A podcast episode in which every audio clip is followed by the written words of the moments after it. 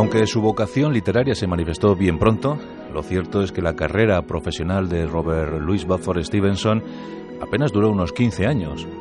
Pero en ese tiempo nos deslumbró con más de 40 títulos, ensayos viajeros, poesía y novelas, prodigiosas novelas de aventuras. El siglo XIX estaba en todo su esplendor. La revolución industrial había dado paso a una época floreciente donde se podía visionar todo, donde se podía soñar con todo. Y muchísimos escritores se sumaron a ese empeño. En ese siglo XIX francés con Victor Hugo, con Julio Verne, con Alejandro Dumas. Pero ahí estaban también los británicos dispuestos a aportar cosas, Sir Walter Scott, Charles Dickens y nuestro protagonista. Y es que Robert Louis Stevenson es uno de esos grandes, uno de esos inmortales. Sus novelas son leídas en todos los países del mundo. Una en especial, por supuesto, La Isla del Tesoro, una de las joyas de la literatura británica. Y otra más cercana a nosotros, si cabe, el extraño caso del Dr. Jekyll y Mr. Hyde. Dos personajes surgidos en una noche de pesadilla terrible. Cuando Stevenson tenía 35 años y la tuberculosis ya se había apoderado de su cuerpo casi por completo, sus pulmones casi reventaban. En esa noche de, incierto resultado, surgieron Jekyll y Hyde para proponer a su creador, a su autor, una de las obras más ambiciosas de todos los tiempos. Y en apenas 60.000 palabras se creó una obra de arte. Luego contaremos las vicisitudes de esta obra. Pero entremos en materia con Robert Louis Stevenson, aquel que consiguió vender 250.000 ejemplares en muy pocas semanas del Dr. Jekyll y Mr. Hyde, todo un hito. Aquel que siempre luchó por ser independiente, por permanecer independiente de la economía de su padre. Tuvo, tuvo que ser eh, un luchador incansable ante la tuberculosa adversidad. Fue bohemio en el siglo oportuno. Reivindicó los valores sociales, luchó por la igualdad de clases, aspiró a la socialdemocracia en un ambiente muy cerrado, muy opresivo, muy reaccionario, juerguista, pendenciero, vividor, amante del viaje. En esos viajes descubrió muchas cosas. La paradoja, la paradoja quiso que la, enfermedad le llevara a esos viajes, así que sufriendo, disfrutó. Hoy os contamos la historia de Robert Louis Stevenson. Vamos, por tanto, a ese Edimburgo, a esa capital portuaria, esa ciudad portuaria escocesa, y estamos en pleno, en pleno otoño de 1850.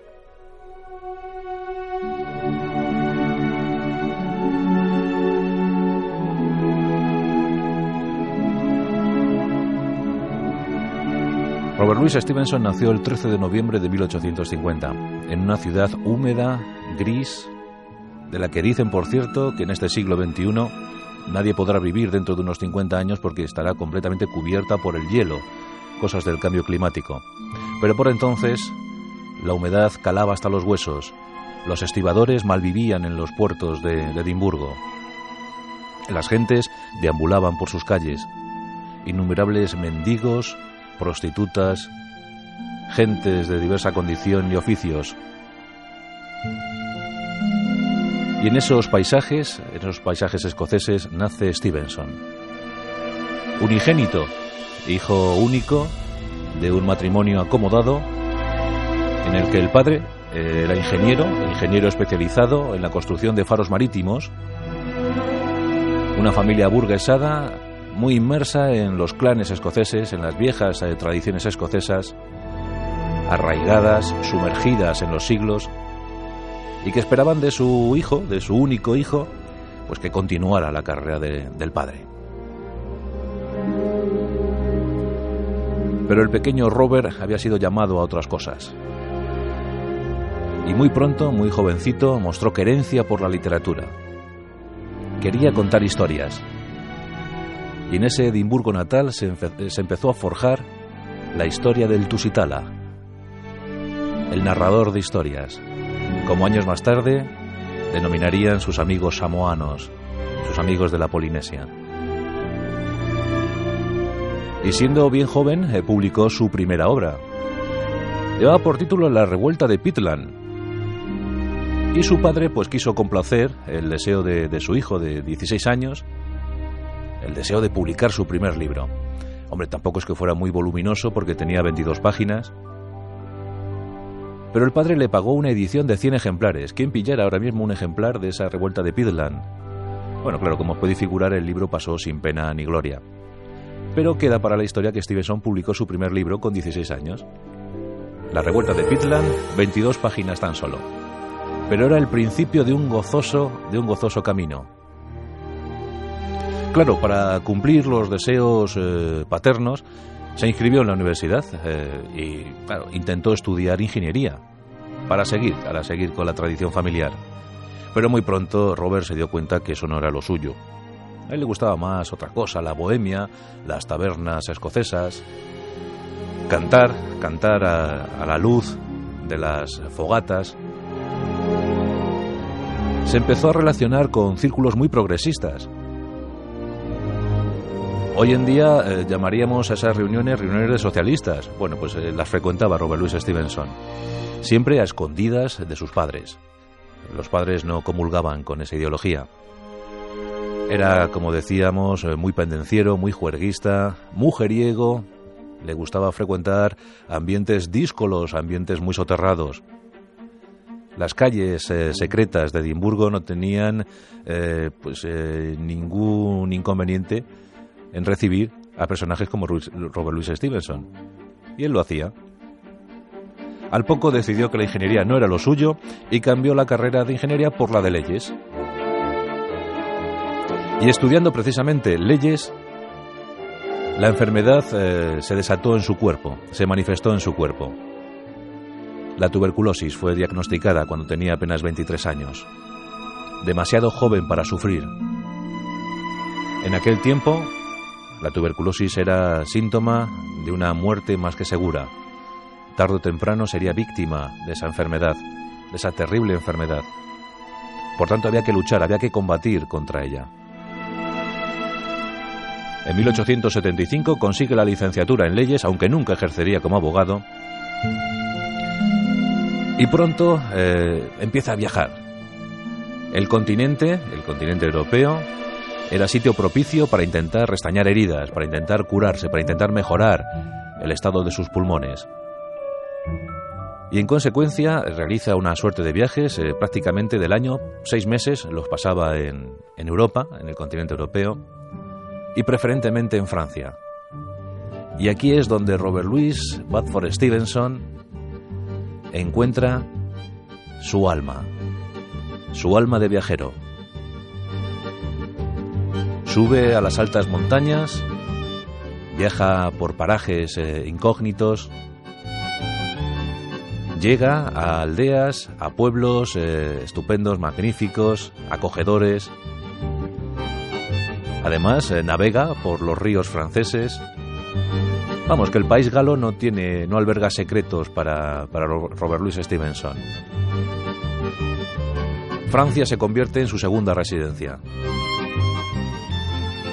Y por si fuera poco, en 1876, justo cuando el coronel, el general Armstrong Custer, está siendo derrotado en Little Bighorn a cargo de los, de los indios, pues justo en ese año, Stevenson conoce al amor de su vida.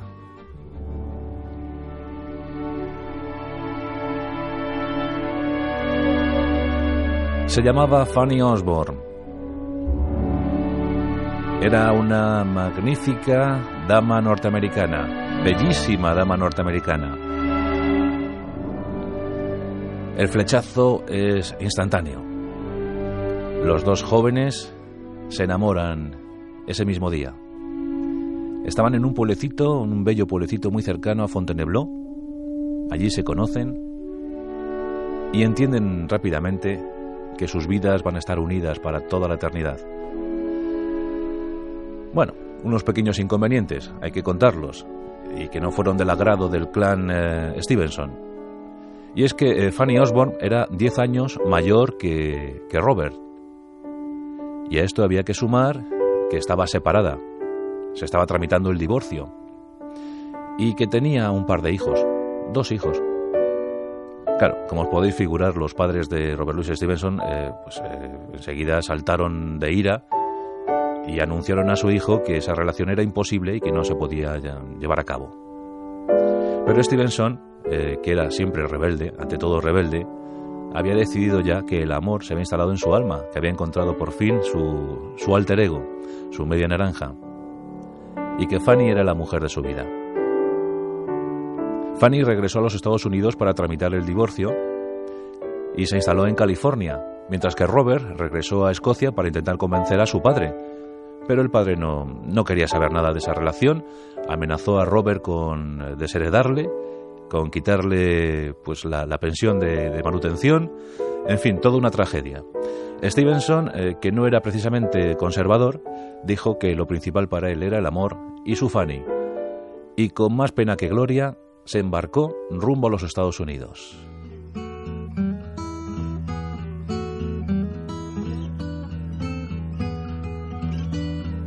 Corría el año de 1879. Y en los emergentes Estados Unidos existía la fiebre del oro, la fiebre por acabar con las tribus aborígenes, la fiebre por expandirse hacia el oeste, pistoleros en Texas. Vamos, que era un país de todo menos aburrido. Y aquí tenemos a Robert Louis Stevenson vestido casi de escocés, un poco harapiento, eso sí, muy hambriento y con los pulmones casi reventados, llegando a los Estados Unidos de América. Tiene que atravesar todo el país buscando a Fanny Osborne con una dirección incierta y sabiendo, conocedor, que su enfermedad le podía tumbar en cualquier momento. Pues de esta guisa, como un mendigo, Stevenson cruza los Estados Unidos. Y para su alegría, localiza a Fanny Osmond, ya divorciada, viviendo en California. Os podéis imaginar eh, el abrazo entre los dos. Por fin estaban dispuestos a culminar su gran sueño de amor. Fanny cuida, se entrega con esmero a la recuperación de, Robert Louis Stevenson. Y durante unos meses Stevenson se va recuperando y va tomando notas sobre lo que ve. Él eh, ya se había iniciado como ensayista gracias a sus viajes franceses y ahora viendo cosas en, Estados Unidos, en California, a esos mineros que buscaban el, oro en, los ríos o las, minas pues empieza a tomar muy buena nota para futuros libros. Y lo, podemos comprobar en, sus ensayos, que la verdad es que la experiencia norteamericana le sobrecogió, le impresionó muchísimo. En marzo de 1880 la pareja por fin se casa. Y pasan la luna de miel en una vieja cabaña minera abandonada, casi en la indigencia, casi en la miseria, pero son realmente felices. Finalmente, eh, Robert está dispuesto a enfrentarse a su padre y ya casado con Fanny y con sus dos hijos adoptivos, viajan a Escocia. En agosto de 1881, la familia Stevenson se instala en Escocia. El padre, a regañadientes, acepta esa relación y la verdad es que hizo muy bien, porque desde ese momento Stevenson va a empezar una carrera creativa sin igual. Se llevaba muy bien con sus hijos adoptivos y en especial con Joy, el mayor. Con Joy llegó a escribir obras en conjunto, llegaron a escribir obras en, en común y Joy fue una fuente de inspiración constante para Stevenson. Nos encontramos en agosto de 1881, estamos en Escocia y padre, padre e hijo, pues la verdad que eran muy cómplices, eh, compartían eh, grandes secretos íntimos, desplegaban tableros eh, y jugaban, realizaban juegos de guerra con soldaditos, con cañones, hacían estrategias. Se lo pasaban muy bien. La verdad es que tenía también un espíritu infantil y juvenil eh, Stevenson, que por cierto le vino muy bien para sus novelas de aventuras. Bueno, pues en una de esas tardes solariegas, en una de esas tardes de, verano, Joy se quedó fijamente mirando a, su padrastro. De repente el muchacho de ojillos vivaces eh, interpeló a, su nuevo padre diciéndole, ¿tú escribirías una buena novela para mí? Stevenson se quedó perplejo. Hasta entonces había ensayado, había compuesto alguna, alguna poesía, pero grandes novelas. Le dijo, eh, dime Joy, ¿tú qué entiendes por una gran novela? El chico, casi adolescente, le dijo, no sé, que tenga un poco de todo, que tenga barcos, soldados, que tenga aventureros, eh, piratas, un chico como yo, y sobre todo, por favor, nada de mujeres. Robert Louis, divertido, tomó muy buena nota, pero muy buena nota. Hizo caso a Joy y al día siguiente empezó a escribir una obra que en principio se llamaba Sikup y que más tarde sería conocida como La Isla del Tesoro.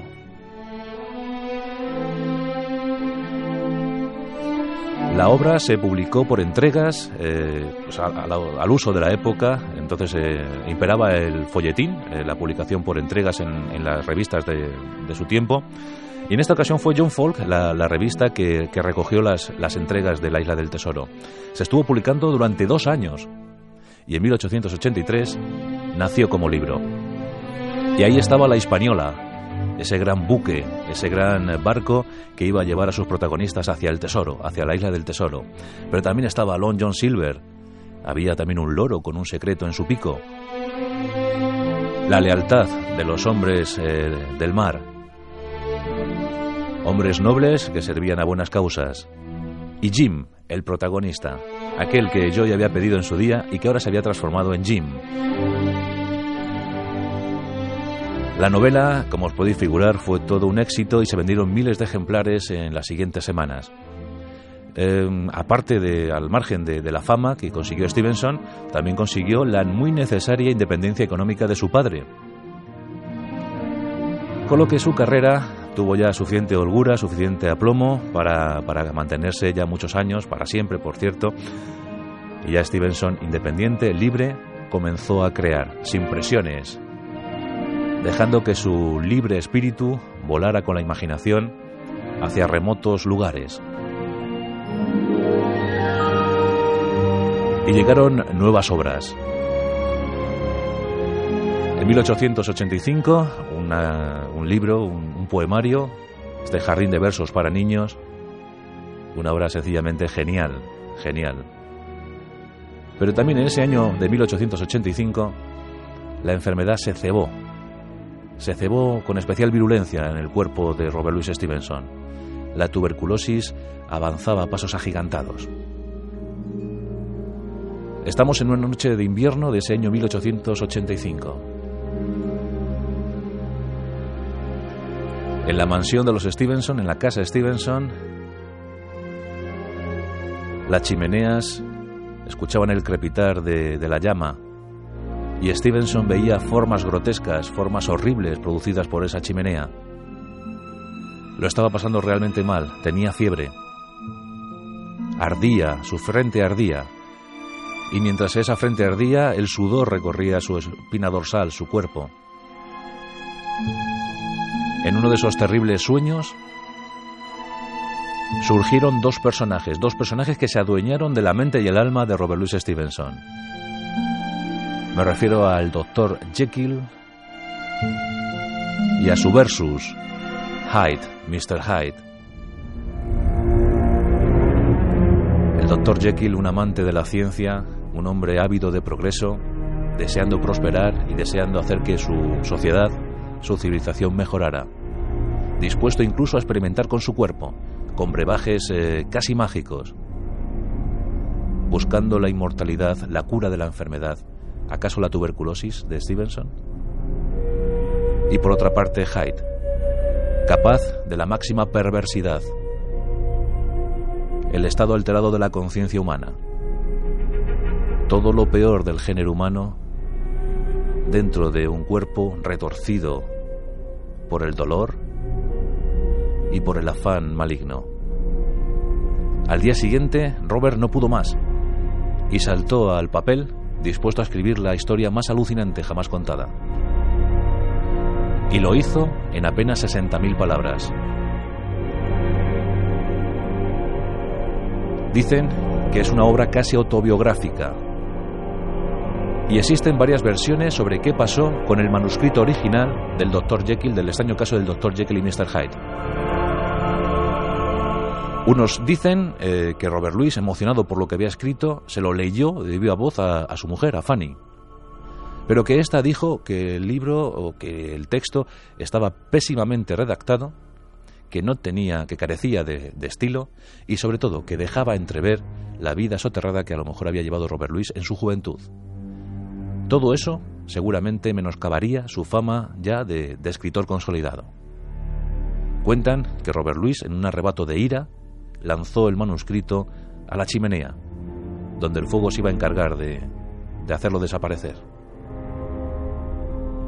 Otra versión nos diría que Fanny, la propia Fanny, descubrió el manuscrito que Robert Louis guardaba celosamente y que tras leerlo, horrorizada, lo lanzó también al fuego. Sea como fuere, ese manuscrito original se perdió. Y sea como fuere, el editor, el que estaba dispuesto a, a imprimir, el que estaba dispuesto a publicar el texto de Stevenson, presionó más que nunca. Con lo que el autor escocés víctima de la fiebre, víctima de la tuberculosis, tuvo que redactar nuevamente la obra y tuvo un plazo tan solo de tres días. En tres días volvió a escribir el extraño caso del Dr. Jekyll y Mr. Hyde, y en esta ocasión dicen que Fanny dio el visto bueno. Y es la obra que conocemos hoy en día. Nunca sabremos qué fue de aquel primer texto, qué escribió en aquel primer texto. Pero hombre, el definitivo, lo que se publicó, es una obra inmortal. No llegó a tiempo para, para llegar a las librerías en Navidad, pero sí apareció en enero de 1886. Y como os podéis figurar, fue un éxito rotundo. Si la isla del tesoro había vendido, el Dr. Jekyll y Mr. Hyde vendieron muchísimo más. 250.000 ejemplares en pocas semanas. Es todo un hito para el año 1886. Ya cuesta, ya cuesta que algún libro en nuestros días consiga esa cifra aún vendiéndose en todo el mundo. Dan Brown y poco más pero Stevenson lo consiguió. Hoy en día, si visitamos Edimburgo, podemos incluso ver la ruta del Dr. Jekyll y Mr. Hyde. Algunos guías muy avezados en las líderes de Stevenson eh, nos llevan por Edimburgo haciéndonos visitar sitios, sitios con las obras eh, cumbre de, de Stevenson. En aquella época también aparecen los ladrones de cuerpos. Él estaba muy influenciado por autores como Walter Scott o Charles Dickens y también hizo incursión en la novela social escribió algunas novelas cortas que hablaban de la problemática de, su país, de Escocia, y hablaban de las desigualdades humanas y de cómo debían ser las cosas, o cómo veía él las cosas. Obras, en todo caso, que le dieron también muchísimo prestigio entre determinadas élites y sobre todo entre el gran público, que era el que compraba al fin y al cabo los, los libros, el que valoraba al autor. Pero Stevenson no podía más. Ya tenía fama, ya tenía dinero, pero cada vez tenía menos salud. Por tanto, movido por ese ímpetu, intentando solucionar su problema, erradicar su problema tuberculoso, coge a su familia y marcha rumbo a la aventura. Y buscando el clima benigno de la Polinesia, muy en boga por entonces, muchos impresionistas franceses también buscaron el refugio polinésico, pues Stevenson y su familia viajan hasta Samoa. Es el último paisaje es el último paraíso escénico para Stevenson. En 1889 se publica El Señor de Valentry, otra de las grandes eh, obras, otra de las grandes novelas de, de Stevenson. Y en 1890, por fin, se instala en Samoa, en su capital, en Apia.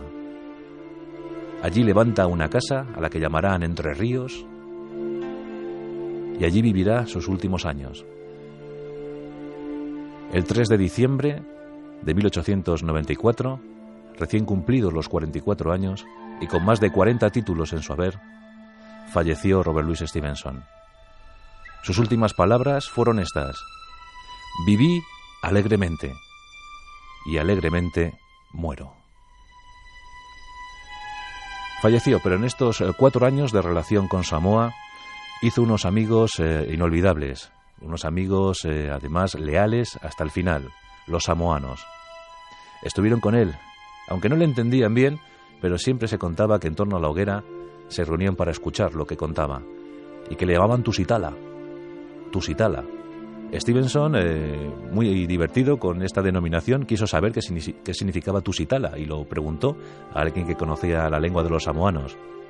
Y este le dijo, Tusitala significa el contador de historias. En efecto, Stevenson había conseguido su propósito vital. Había conseguido convertirse en un contador de historias, historias que fascinaron al mundo. Y entre sus seguidores eh, siempre nos gusta decir que el Tusitala Stevenson nos hizo felices en alguna ocasión de nuestras vidas. Los propios samoanos pusieron en su lápida, aquí yace Tusitala, el que contó historias.